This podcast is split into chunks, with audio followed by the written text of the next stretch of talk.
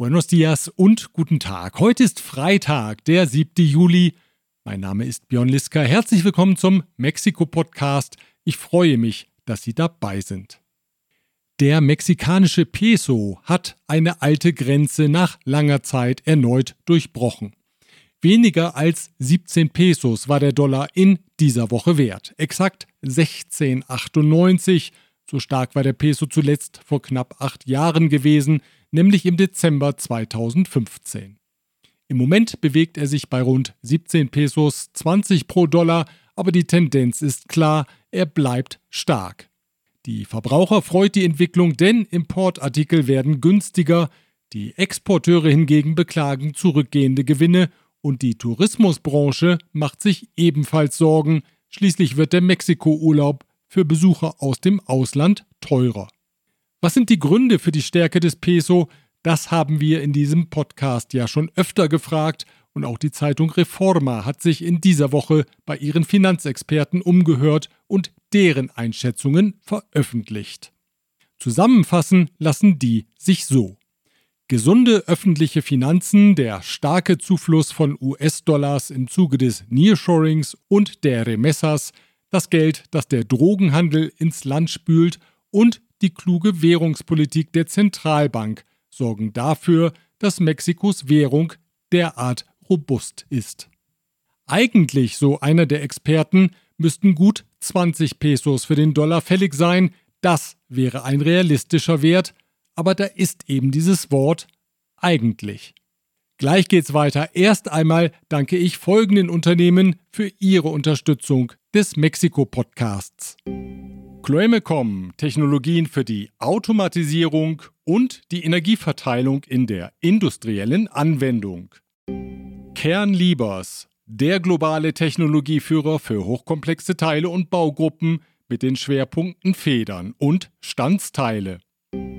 Evonik, ein weltweit führendes Unternehmen der Spezialchemie. In der vergangenen Woche hatten wir über die Entführung von Bediensteten des Gefängnisses in Ocosocuautla in Chiapas berichtet.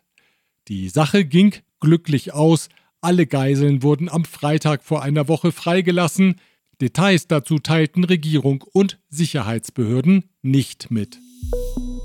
Eine unerwartete Euphorie trägt in diesen Tagen das Oppositionsbündnis aus PRI, PAN und PRD. Grund ist die Kandidatur der Pan-Politikerin Xochitl Galvez, die in der Öffentlichkeit auf ein großes und jenseits der Morena-Sympathisanten positives Echo gestoßen ist. Natürlich ist sie nicht die einzige Bewerberin, so wollen beispielsweise auch ihr Parteikollege Santiago Kriel und der Priester und ehemalige Tourismusminister Enrique de la Madrid antreten und gestern schließlich gab die Senatorin und ehemalige PRI-Vorsitzende Beatriz Paredes ihre Kandidatur bekannt. Gobernar este país es un asunto serio, no es una broma. Requiere de personas de verdad, con consistencia, con experiencia, con madurez, con serenidad. Die Worte könnte man als ersten Angriff auf die Mitbewerberin Xochitl Galvez werten, die durchaus zu Scherzen aufgelegt ist und das Herz auf der Zunge trägt. Xochitl Galvez jedenfalls scheint bisher die Option zu sein, auf die sich die Gegner der López Obrador-Regierung einigen können. Die 60-jährige Politikerin der konservativen Pan vereint vieles, was sie auch für linke Sympathisanten interessant machen müsste. Sie kommt aus einfachen Verhältnissen, hat indigene Wurzeln und sie hat sich aus eigener Kraft nach oben gekämpft und natürlich, sie ist eine Frau. Claudia Schenbaum gegen Xochitl Galvez, das wäre ein interessantes Rededuell. Präsident Andrés Manuel López Obrador mit seinem feinen politischen Gespür sieht die Gefahr und schlägt deswegen rhetorisch unablässig auf die Politikerin ein. Sie gehöre der alten Machtmafia an und repräsentiere die Vergangenheit, sagt er täglich in seiner Konferenz. Ja, aclaré ayer de que ella es la candidata de la mafia del poder. Und was meint er damit? Na das. Es la candidata de los que quieren seguir saqueando al país. Mit der ständigen Wiederholung wertet er die Kandidatin natürlich auf. Eine Person, auf die der Präsident so beharrlich rhetorisch eindrischt, die muss ihm schließlich als Gefahr gelten. Gefährlich dürfte Xochitl Galvez zumindest für den Blutdruck des Präsidenten werden, denn sie versteht es, Dinge mit einem Lächeln zu sagen, die den Präsident zur Weißglut bringen dürften, etwa diese Prognose.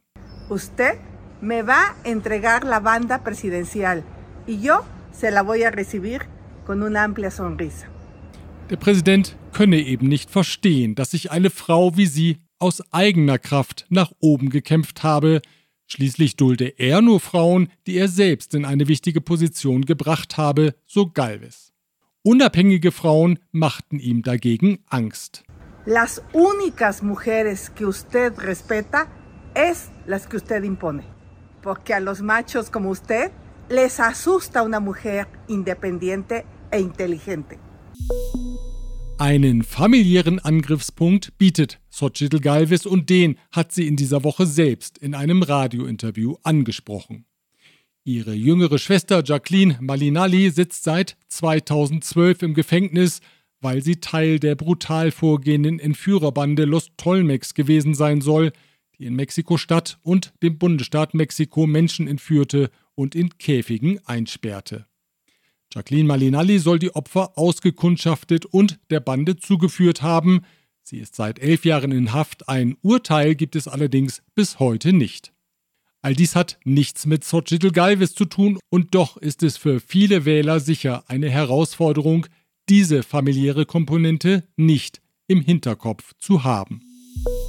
Die Tatsache, dass Präsident López Obrador seine Rolle und Medienmacht nutzt, um eine politische Gegnerin in Misskredit zu bringen, müsste den Präsidenten eigentlich von sich selbst entfremden.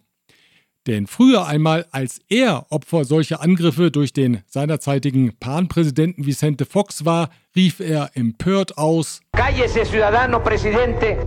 Cállate, Chachalaca! Der Chachalaka ist ein Vogel, der für sein lautes Gekreische bekannt ist.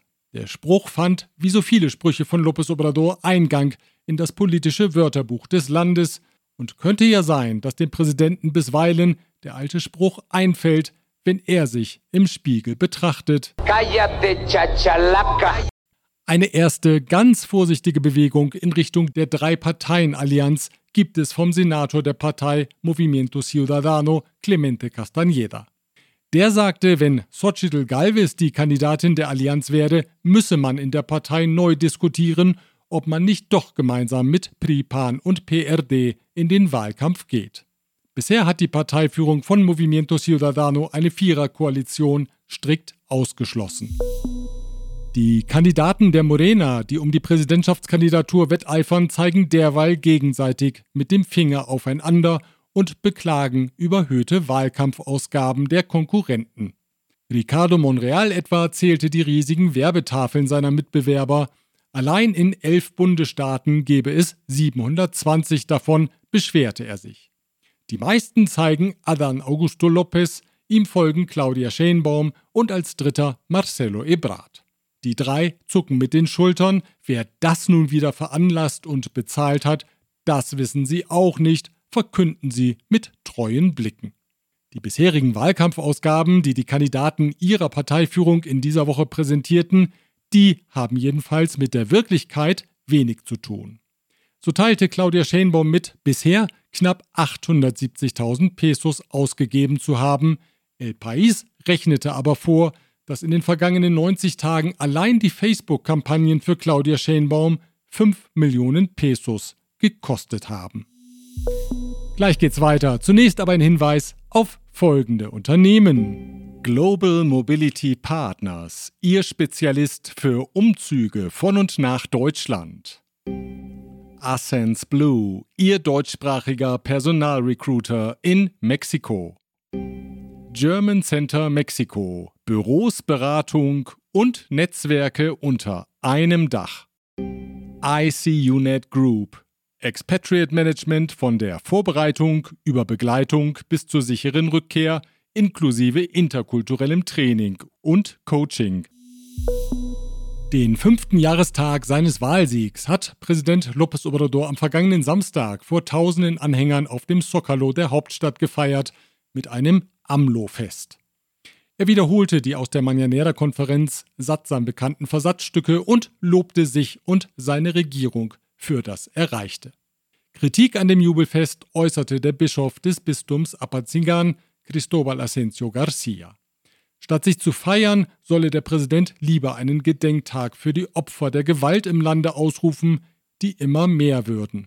Yo digo, en vez de haber celebrado festivamente ahí en el Zócalo, ¿por qué no celebrar un día de luto, de duelo nacional y reconocer que en nuestro país hay más violencia que hace cinco años?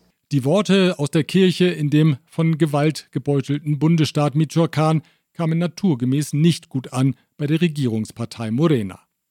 Der Morena-Gouverneur von Michoacán, Alfredo Ramírez Bedoya, rückte daraufhin die Kirchenvertreter in die Nähe der organisierten Kriminalität und dem Bischof warf er vor, politisch zu agieren. Critican al Estado, lo atacan, pero ellos mismos encubren a generadores de violencia. y luego se convierten en voceros de bandas de criminales, desafortunadamente. Eso es una realidad. Pues si quieren hacer política, que dejen la sotana. Wir kommen zur Wirtschaft. Produkte im Wert von 195 Milliarden US-Dollar hat Mexiko in den ersten fünf Monaten des Jahres in die USA exportiert. Das bedeutet, dass täglich Waren im Wert von knapp 1,3 Milliarden Dollar zum Nachbarn im Norden ausgeführt wurden. In beide Richtungen ging ein Warenvolumen von fast 2,2 Milliarden Dollar täglich über die Grenze. Damit hat Mexiko im ewigen Kopf-an-Kopf-Rennen Kanada wieder auf den zweiten Platz der wichtigsten US-Handelspartner verwiesen. Delegationen aus Mexiko, den USA und Kanada sind zu Konsultationen in Cancun zusammengekommen um über die Fortschritte beim USMCA-Abkommen zu sprechen. Das Treffen geht am heutigen Freitag zu Ende. Die US-Handelsbeauftragte Catherine Tai sagte nach einem Gespräch mit Mexikos Wirtschaftsministerin Raquel Buenrostro, sie sei unverändert tief besorgt über Mexikos Energiepolitik. Die US-Seite wirft Mexiko vor, privaten Unternehmen den Marktzugang zu verbauen und zugleich den staatlichen Anbieter zu stärken. Seit einem Jahr laufen hierzu technische Gespräche. Komme man zu keiner Einigung, werde die US-Regierung ein Schlichtungsverfahren anstoßen, so Tai. Auch forderte sie die mexikanische Seite auf, die Herkunft von in die USA exportiertem Stahl und Aluminium genauer zu dokumentieren.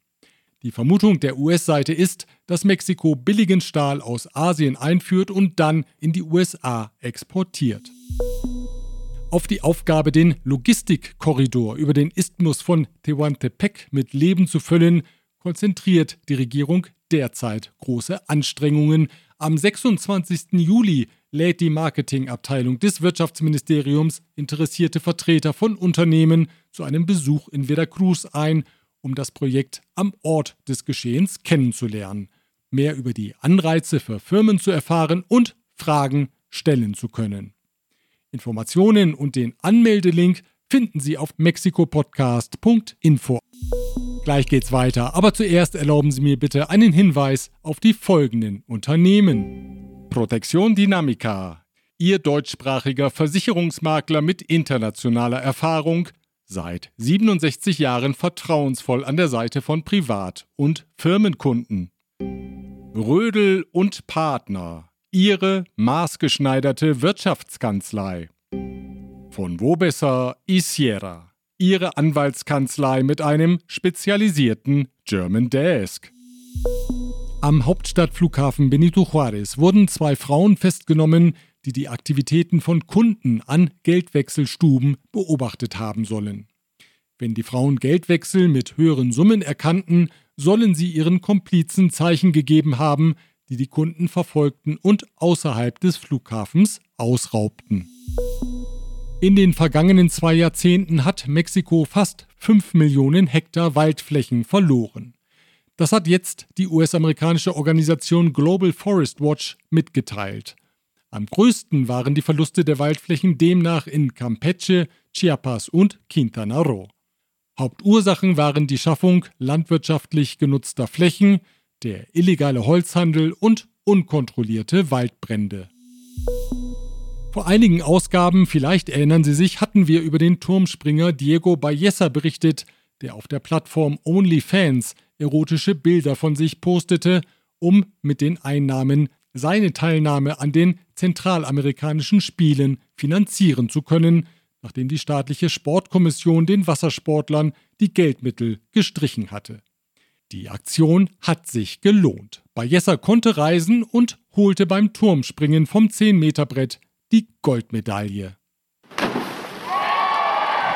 Ach ja, und dann ist da noch Victor Hugo Sosa. Er ist Bürgermeister der Chontal-Gemeinde San Pedro Huamelula in Chiapas und er hat jetzt geheiratet.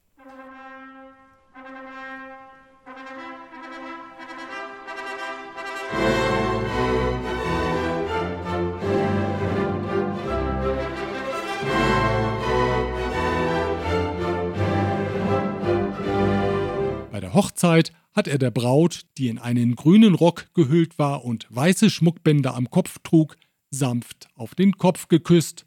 Wir lieben uns und deswegen akzeptiere ich diese Verantwortung, sagte er anschließend. Die Braut mit Namen Alicia Adriana sagte nichts, ihr war allerdings ohnehin das Maul zugebunden, denn es handelt sich um einen Kaiman, einen kleinen Alligator also, den der Bürgermeister da geheiratet hat. Und es war nicht die erste Hochzeit dieser Art. Seit 230 Jahren schon heiraten die Dorfvorsteher von San Pedro Huamelula Kaimane, weil das nämlich Frieden und Wohlstand bringen soll. Soweit die Informationen aus Mexiko. Ich wünsche Ihnen Frieden und Wohlstand, ohne dass Sie gleich einen Kaiman heiraten müssten. Aber ich werde mal nachschauen im Südosten, wie es dem frisch vermählten Paar geht denn ich bin in den nächsten Tagen in Chiapas, Tabasco und Campeche unterwegs und melde mich am Freitag in einer Woche mit einem kurzen Update aus dem Urlaub. Bis dahin, wenn Sie mögen.